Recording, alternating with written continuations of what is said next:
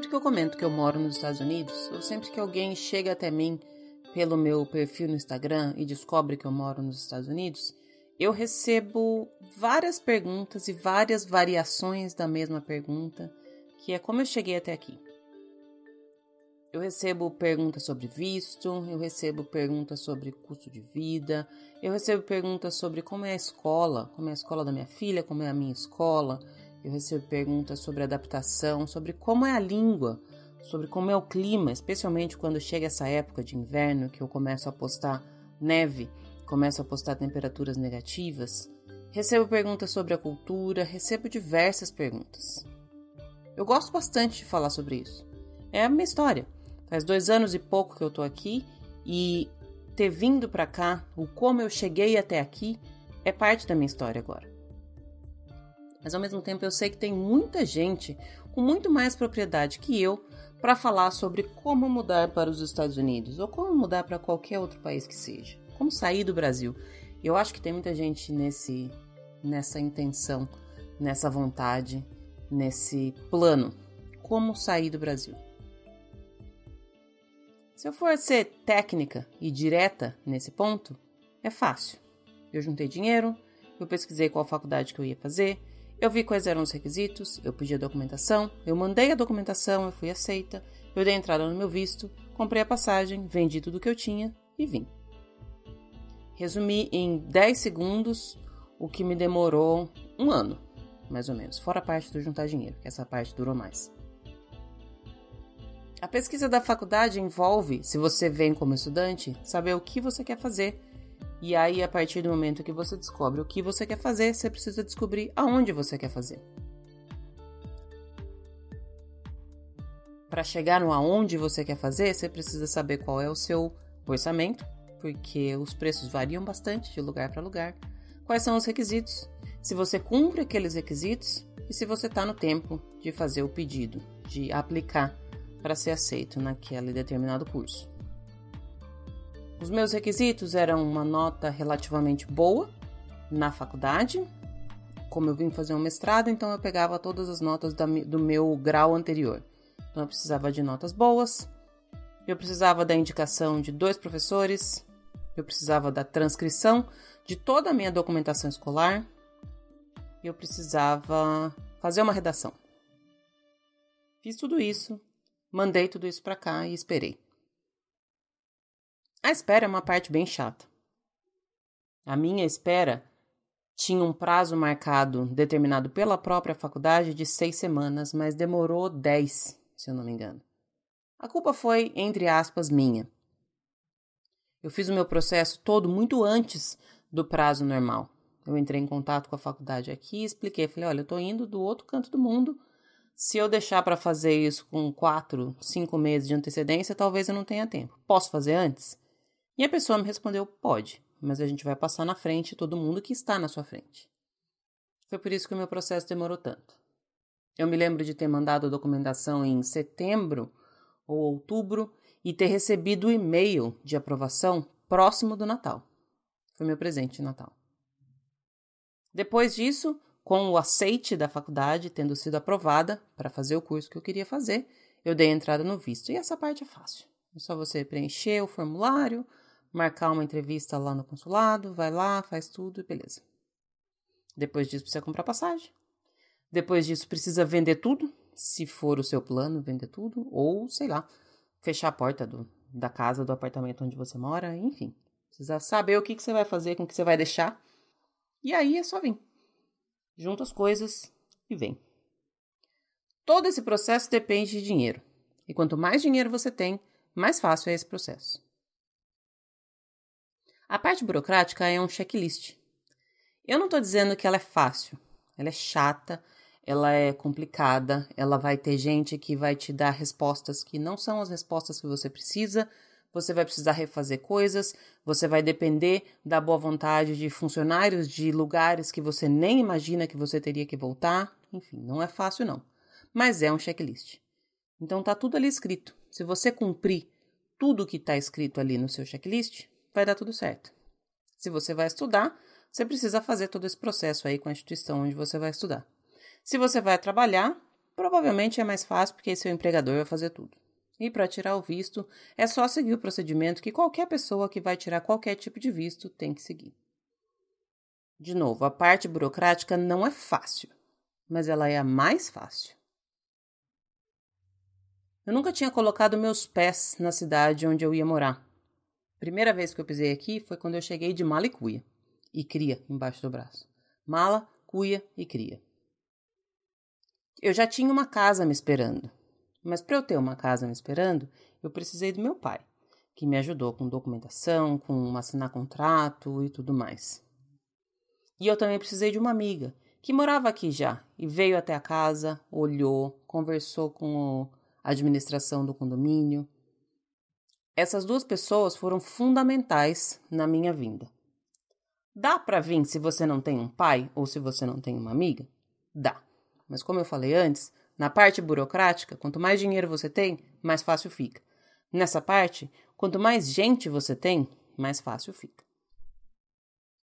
A primeira noite que eu dormi no apartamento que seria meu, e seria mesmo, porque eu já tinha assinado um contrato por um ano antes mesmo de vir até aqui, eu só deitei e capotei. Eu tava super cansada de, sei lá, 12, 14 horas de voo. Eu tava um pouco aflita, eu tava um pouco ansiosa, mas eu deitei e dormi. A mesma coisa com a Júlia. Inclusive, ela deitou do meu lado. Nós duas ficamos num quarto que hoje é o meu quarto. Tinha dois colchões de ar, que foi essa minha amiga que já estava aqui antes que me emprestou.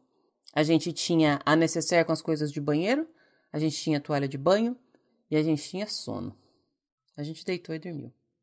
A casa toda fazia eco. Ainda faz em algumas partes.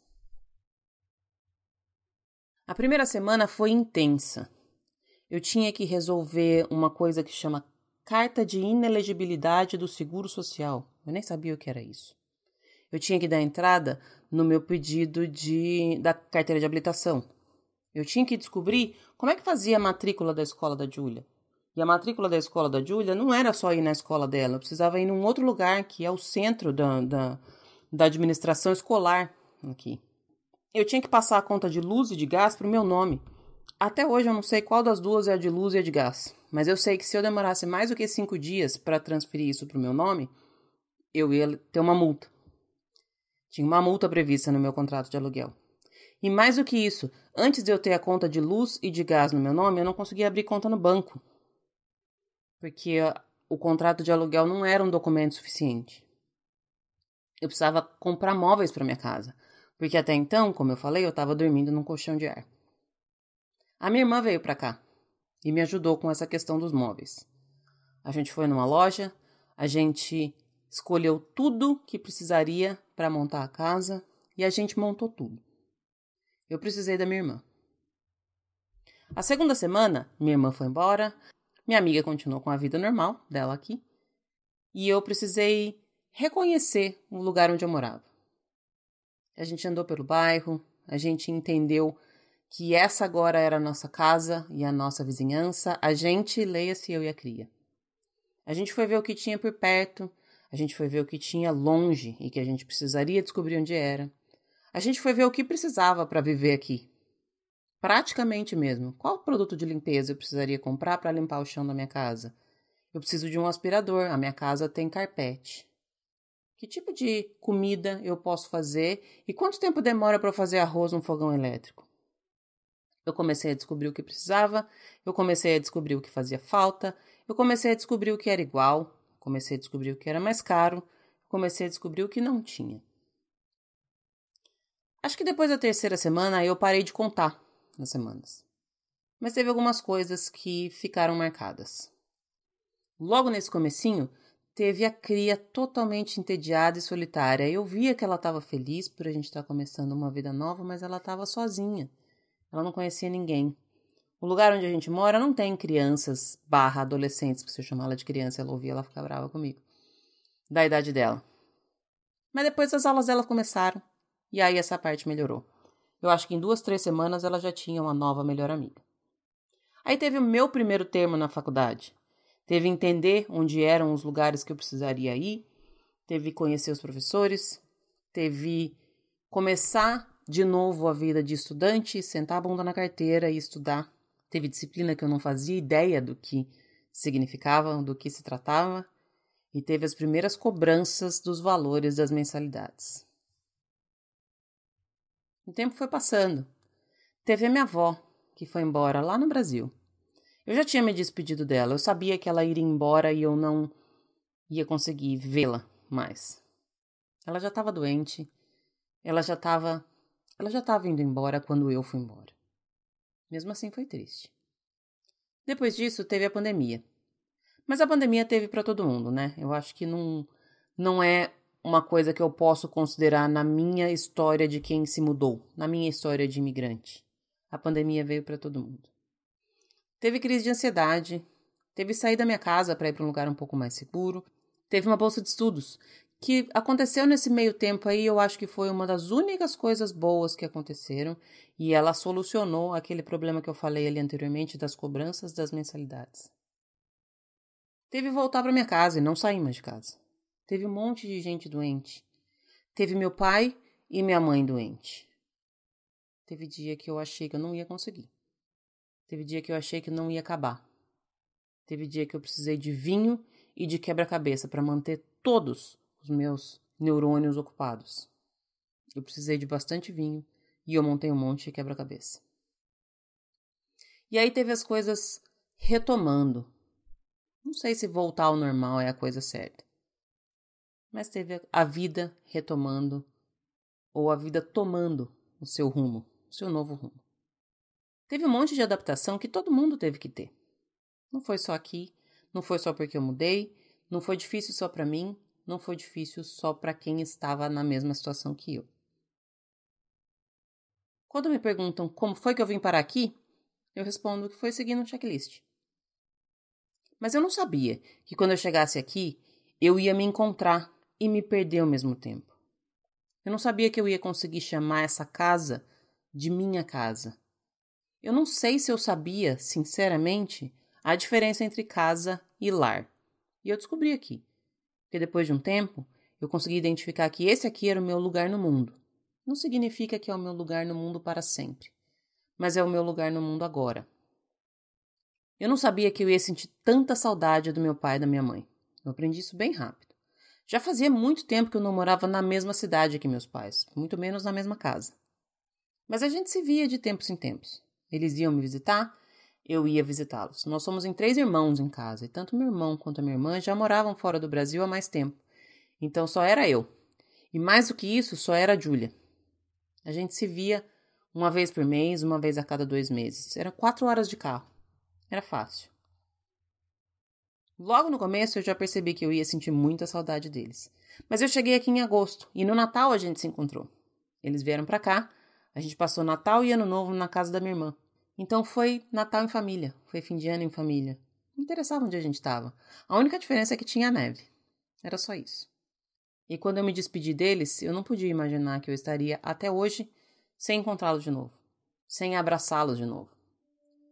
Eu costumo dizer que a minha pior consequência de pandemia é ter ficado com esse vazio que ficou pela falta que eu tenho do abraço dos dois, especialmente depois que eles se curaram da doença.